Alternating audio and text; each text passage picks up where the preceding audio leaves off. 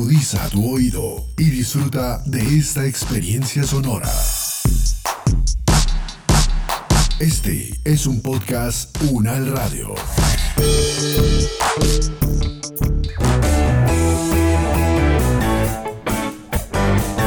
Salud Unal, contigo. Escuchar, aprender y compartir información de calidad sobre bienestar.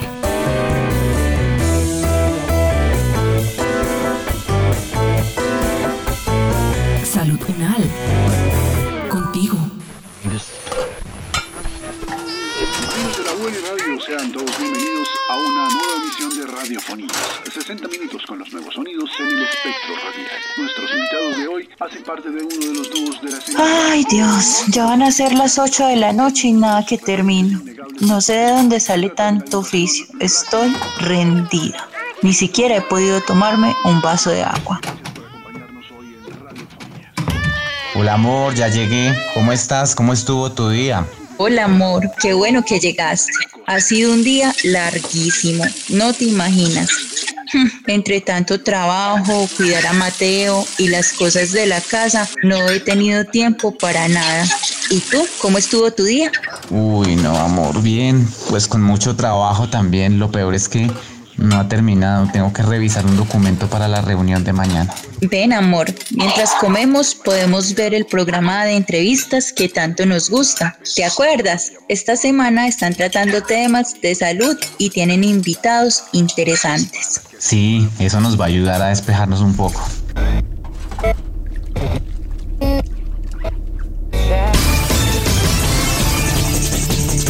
Muy buenas noches a toda nuestra querida audiencia. Les damos la bienvenida a nuestro programa Conversaciones en Casa. Esta semana, en nuestro especial de salud y bienestar para toda la familia, tenemos un tema muy importante y que con frecuencia dejamos de lado por todas las ocupaciones que llenan nuestra vida moderna. Estamos refiriéndonos al tiempo libre y al esparcimiento. Y para hablar de este tema, ¿quién mejor que la profesora Silvia Cristina Duarte, quien es terapeuta ocupacional y magíster en bioética, además de docente de la Universidad Nacional. Buenas noches, profesora Duarte. Muchísimas gracias por acompañarnos el día de hoy y compartir este tiempo con nosotros. Voy a iniciar con una pregunta que tal vez todos y todas nos estamos haciendo y es ¿qué es el tiempo libre?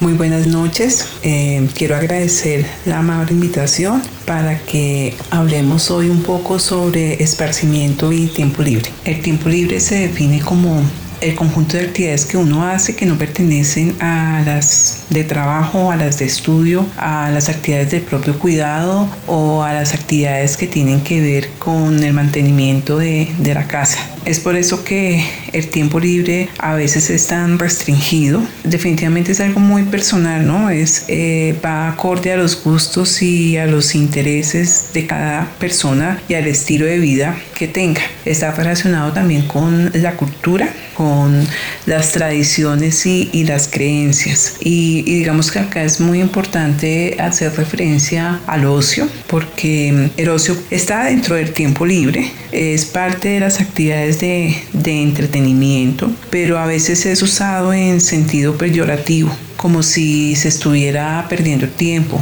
como si fuera un tiempo no productivo.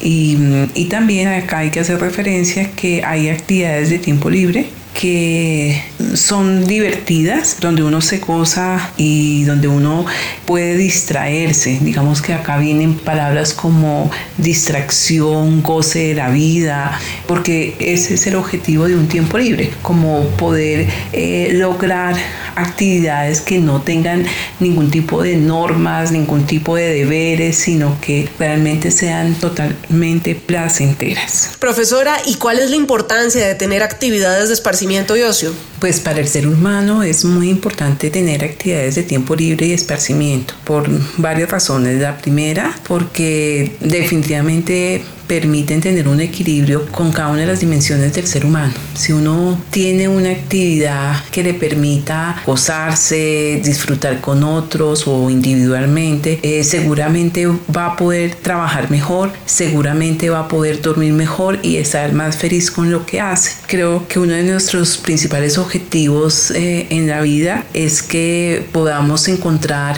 y explorar intereses desde muy niños, eh, las cosas que nos gustan hacer, como mantener mantener esos juegos o mantener esos hobbies o esos deportes durante cada ciclo de la vida. Si cada edad tiene un momento importante, eh, es necesario cultivar para que cuando tengamos más tiempo trabajemos menos y estudiemos menos, también uno tenga más tiempo de hacer esas actividades que, que lo divierten. Entonces es tan importante para el ser humano en cualquier edad tener, aunque sea una actividad de tiempo libre y que le permita disfrutarse esos espacios. Los invitamos a seguir conversando con la profesora Duarte después de comerciales. Estamos recibiendo sus preguntas a través de mensajes de texto o vía WhatsApp a los números que ven en pantalla. Quédense con nosotros.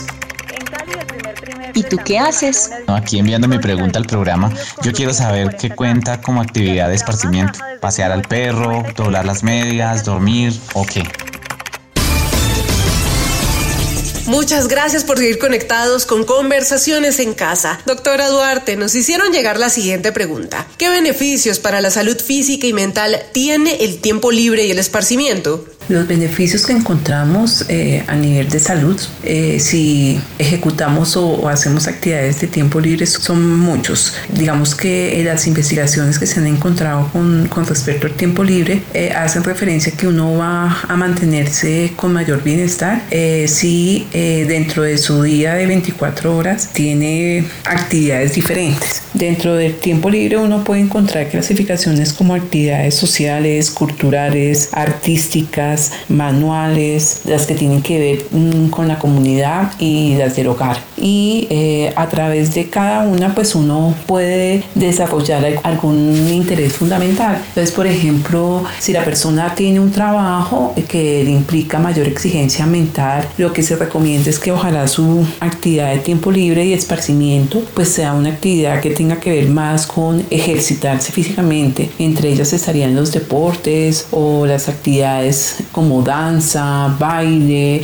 eh, hacer gimnasia, hacer yoga. Entonces, digamos que es lo que, que, no está haciendo durante la actividad laboral. Si yo tengo una actividad de trabajo que me implica eh, mayor exigencia física, buscaría una actividad de esparcimiento para esa persona que tenga que ver más con actividades de tipo intelectual o más de tipo contemplativo, en que pudiera ser una sopa de letras o que pudiera pintar o que pudiera ser una actividad manual como tejer, bordar o una actividad que le implicara estar mm, haciendo menos eh, actividad con sus manos o con su cuerpo y más actividad con, con su mente. Quiere decir que la actividad de esparcimiento me debe dar respuesta a esa otra parte que yo no hago en mi actividad productiva. Entonces, por ejemplo, un, una persona que trabaja todo el tiempo con números, seguramente un sudoku no va a ser una actividad esparcimiento porque es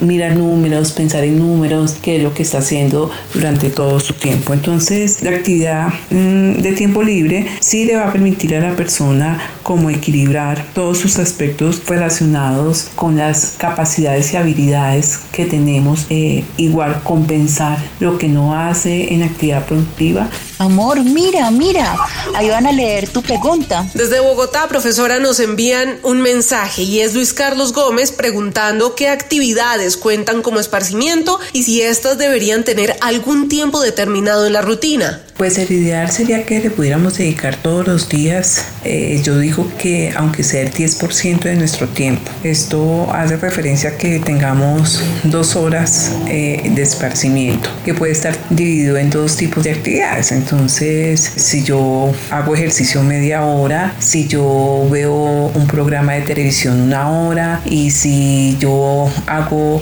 todo lo que tiene que ver con redes sociales y eh, me pongo al día con el Facebook y con el Instagram, eh, sería otra media hora o otra hora, entonces ahí estaría como cumpliendo mi tiempo. Si yo le dedico 10% de mi día al esparcimiento, que incluiría este tipo de actividades, creo que estaría bien. Profesora, tenemos una última pregunta de nuestros televidentes y es ¿qué actividades de esparcimiento recomienda para un paciente que acaba de salir de cuidados intensivos? Mm, cuando la persona finaliza un periodo de, estancia en, en, la unidad de cuidados intensivos, digamos que comenzamos a hacer una graduación de tiempos desde minutos hasta llegar a, a unos a media hora. Comenzamos con actividades muy cortas para trabajar tolerancia a la actividad y eso incluye graduar posición, graduar estímulos eh, visuales, auditivos y manejo de, datos y de la información. Todo está, digamos que basado en, un, en unos intereses de la persona que corresponde a una historia ocupacional y a lo que nos informa también la familia. Entonces, las actividades que hacemos son actividades muy cortas y también con los cuidadores les vamos diciendo que realicen, por ejemplo,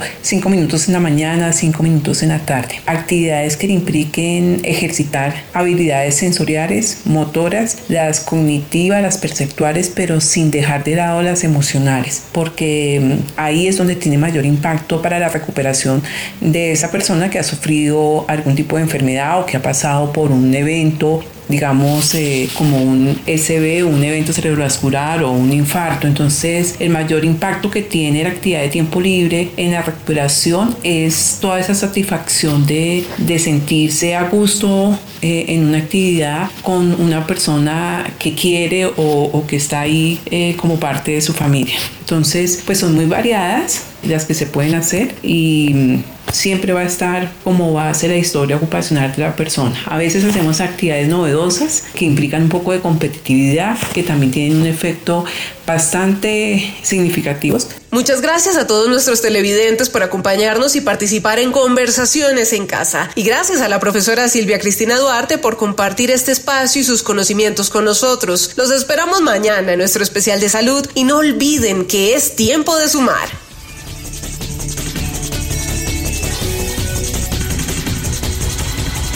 ¿Ves, amor? Necesitamos encontrar tiempo para nosotros. ¿Te acuerdas que te lo había dicho? No sé, necesitamos hacer cosas que nos den tranquilidad y que nos ayuden a descansar y que disfrutemos. ¿No te parece? Uy, sí, claro, eso es lo que deberíamos estar haciendo, pero siempre hay algo urgente que atender, ese es el problema. Por ahora ya sabemos entonces que es importante tener estos espacios para nuestra salud mental y el bienestar de la familia. Tenemos es que ponerlos en práctica, amor.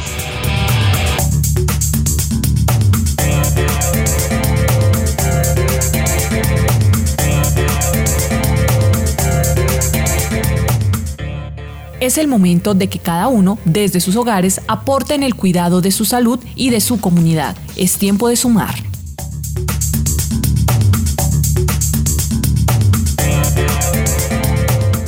Este podcast contó con la dirección de María Luisa Cárdenas, profesora de la Facultad de Medicina de la Universidad Nacional de Colombia. Coordinación General, María Fernanda Lara Díaz. Investigación y producción periodística, María Camila Gómez, María Camila Riápira y Jaime Méndez. Producción General, Diana Samira Romero.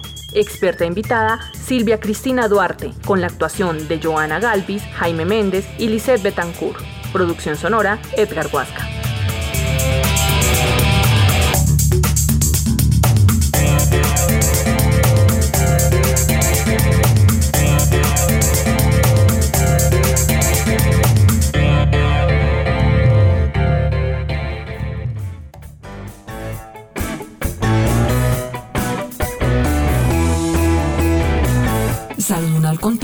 Producción de la Facultad de Medicina de la Universidad Nacional de Colombia en alianza con UN Radio.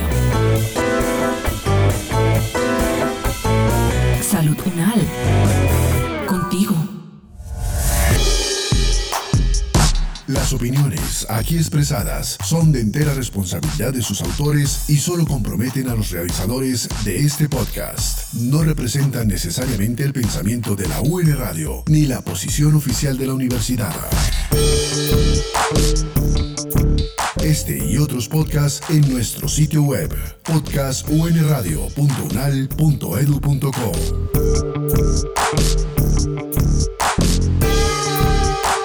Universidad Nacional de Colombia, proyecto cultural, científico y colectivo de nación.